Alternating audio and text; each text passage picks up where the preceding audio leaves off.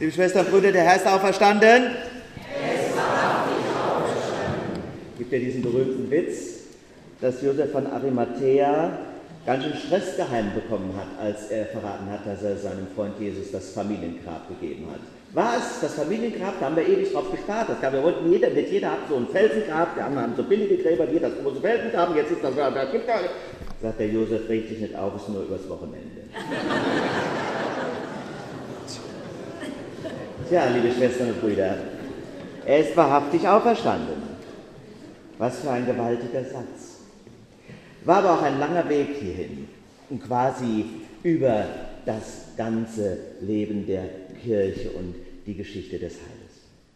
Da haben wir draußen am Feuer angefangen, haben uns an die Schöpfung erinnert, dann die Rettung aus dem Schilfmeer, die Lichtfeier, die Tauferinnerung und dann das Auferstehungsevangelium, diese unglaubliche Botschaft. Und die kleine Kerze in eurer Hand hat euch bis hierhin begleitet. Schaut doch mal einen Moment in diese Flamme. Es ist doch wie Zauberei, dieses flackernde Etwas, oder? Manchmal hilft es ja, sich auf etwas Unscheinbares zu konzentrieren, um etwas Großes zu verstehen. Früher waren ja Kerzen viel wichtiger als heute. Heute machen wir den Schalter an, wenn wir es hell haben wollen, oder wir sagen es Alexa. Alexa, Stehlampe an. Wahnsinn. Habt ihr etwa noch nicht Alexa? Müsst ihr noch selber anmachen? Ist ja armselig. Tja, Alexa. Wahnsinn, elektrisches Licht gibt es den Luxus etwa erst seit gut 100 Jahren. Sind denn heute Kerzen nur noch Deko? Im Restaurant schon, aber in der Kirche nicht. Denn die Kerze war immer schon ein Zeichen für Jesus Christus. Nicht nur, weil Jesus gesagt hat, ich bin das Licht der Welt, könnte man ja auch sich bedienen mit dem Elektro. Nein, weil die Kerze ihr Licht verströmt, indem sie sich selbst verzehrt. Schon mal drüber nachgedacht? Sie ist ein Symbol des Lebens Jesu, ein Zeichen seiner Hingabe. Die Kerze erfüllt dann ihren Sinn, wenn sie sich selbst aufs Spiel setzt. Je mehr sie brennt, desto weniger wird sie. Klingt schizophren. Aber es ist ja genau auch ein Bild für unser eigenes Leben. Das ist bei uns nämlich genauso. Es gibt ja Leute, die wollen ihr Leben irgendwie aufsparen oder aufteilen oder zurückhaltend sein, damit sie hinterher mehr haben. Später mache ich mal noch was ganz anderes, sagen sie dann mit 88. Aber du kannst das nicht aufsparen und halten, das Leben. Das Leben verwandelt sich, du lebst es, so wie das Wachs sich in Licht verwandelt und dann kann es nicht mehr zurückgeholt werden. Tja, wo geht es denn dann hin? Deshalb, Achtung, pustet doch mal vorsichtig eure Kerze jetzt aus.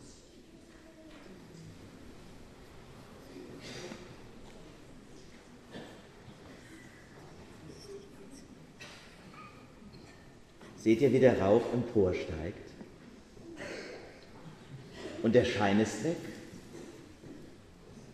Unsere Augen wandern durch den Raum, irgendwo muss das Licht doch geblieben sein. Wohin geht die Flamme einer Kerze, wenn ich sie auspuste? Zugegeben eine etwas kindliche Frage. Aber sie greift vielen anderen großen Fragen vor. Auch der Frage nach unserem eigenen Leben. Wo gehen wir denn hin? Und was bleibt von uns, wenn uns das Licht des Lebens ausgepustet wird? Was bleibt, frage ich mich oft. Was bleibt zum Beispiel von den Büchern, die ich gelesen habe? Manchmal denke ich, warum lese ich ihn überhaupt? Ist doch oft nach anderthalb Wochen schon wie ausgelöscht in meinem Kopf. Was bleibt von dem, was ich erlebt habe? Von dem, was ich geschaffen habe? Von dem, was ich getan? Geht dann einfach alles weg, was war? So wie ihr das Licht jetzt ausgepustet hat und weg ist? Wo finde ich all das Schöne wieder? im Fotoalbum, auf Instagram oder in meinem Facebook-Profil, das ich nie hatte. Jetzt ist man ja wieder modern, wenn man keins hat. War man mal zwischendurch Stress, wenn ich keins hatte. Werde ich mein Paradies noch einmal finden, wenn ich durch die Straßen der Kindheit ziehe? Nein, gehe nämlich jetzt als Erwachsener und es fühlt sich anders an und ich bin immer wieder wehmütig. Ich würde es gerne mal so haben wie damals. Oder wenn ich an den Ort fahre, wo ich studiert habe, in meinem Fall Göttingen, Traumerinnerungen, fahre ich dahin, ist es eine fremde Stadt. Wo sind meine Erinnerungen? Ist alles, was ich jetzt im Moment mache, eigentlich noch wichtig, wenn ich alt bin? Was wird aus den Augenblicken mit meiner Mutter, die gestorben ist? Wo ist das, was war? Jetzt, wo sie tot ist, bleibt etwas von der Liebe, die ich für jemanden empfand. Was bleibt von meinem Leben? Heute Nacht rufen wir uns die Botschaft zu, der Herr ist auferstanden.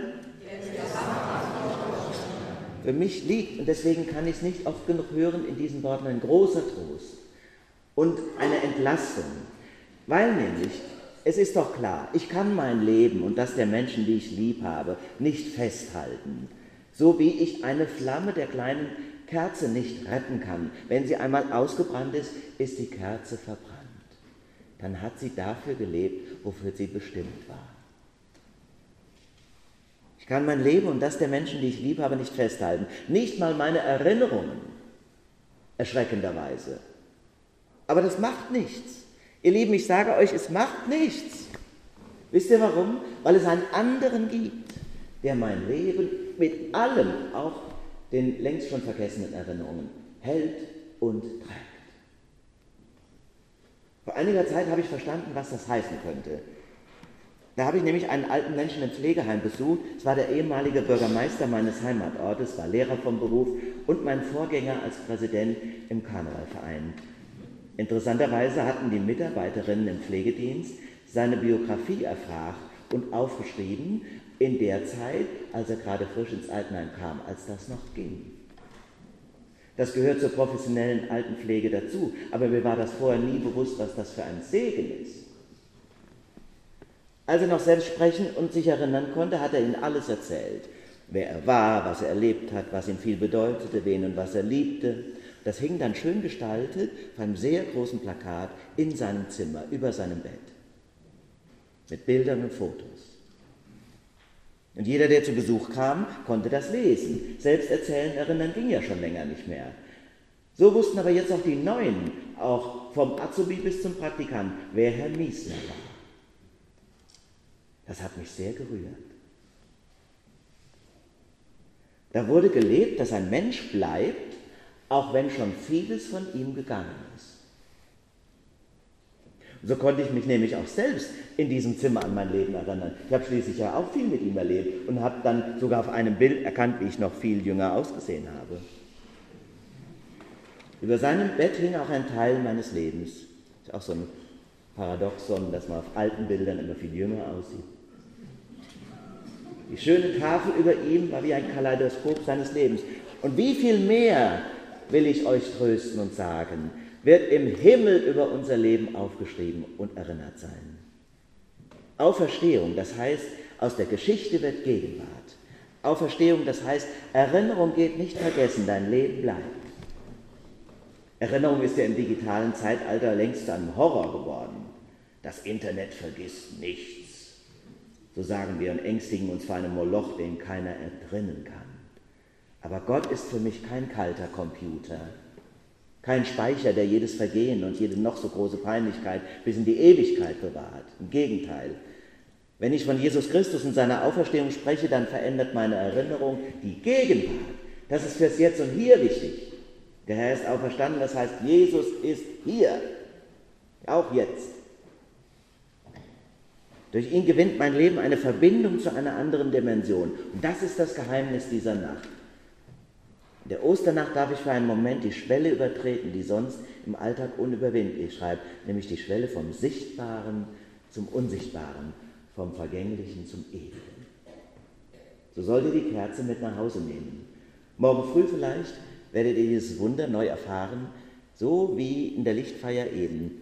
Das ist Auferstehung für mich, von Jesus berührt werden und dann dieses neue Leben spüren. So haltet ihr die Kerze an ein anderes Feuer und zack, ist es wieder da, die Flamme. Stellt sie vielleicht ans Osterfrühstück oder vor das Bild eines lieben Menschen, den ihr vermisst. Jesus lebt und ihr sollt auch leben. Das heißt, lebt nicht nur in der Vergangenheit. Es geht nicht nur darum, Erinnerungen, alles Mögliche im Leben festzuhalten. Braucht ihr gar nicht. Ein anderer tut's.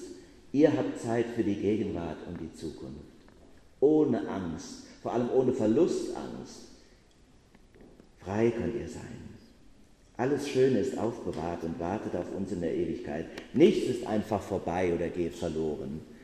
Die Eltern, die wir verloren haben und vermissen, Geschwister oder gar Eltern, die ein Kind hergeben mussten, sie alle leben mit Jesus und in unserer Gegenwart. Deswegen freut euch mit mir an der Botschaft dieser Nacht. Der Herr ist auferstanden, er ist wahrhaftig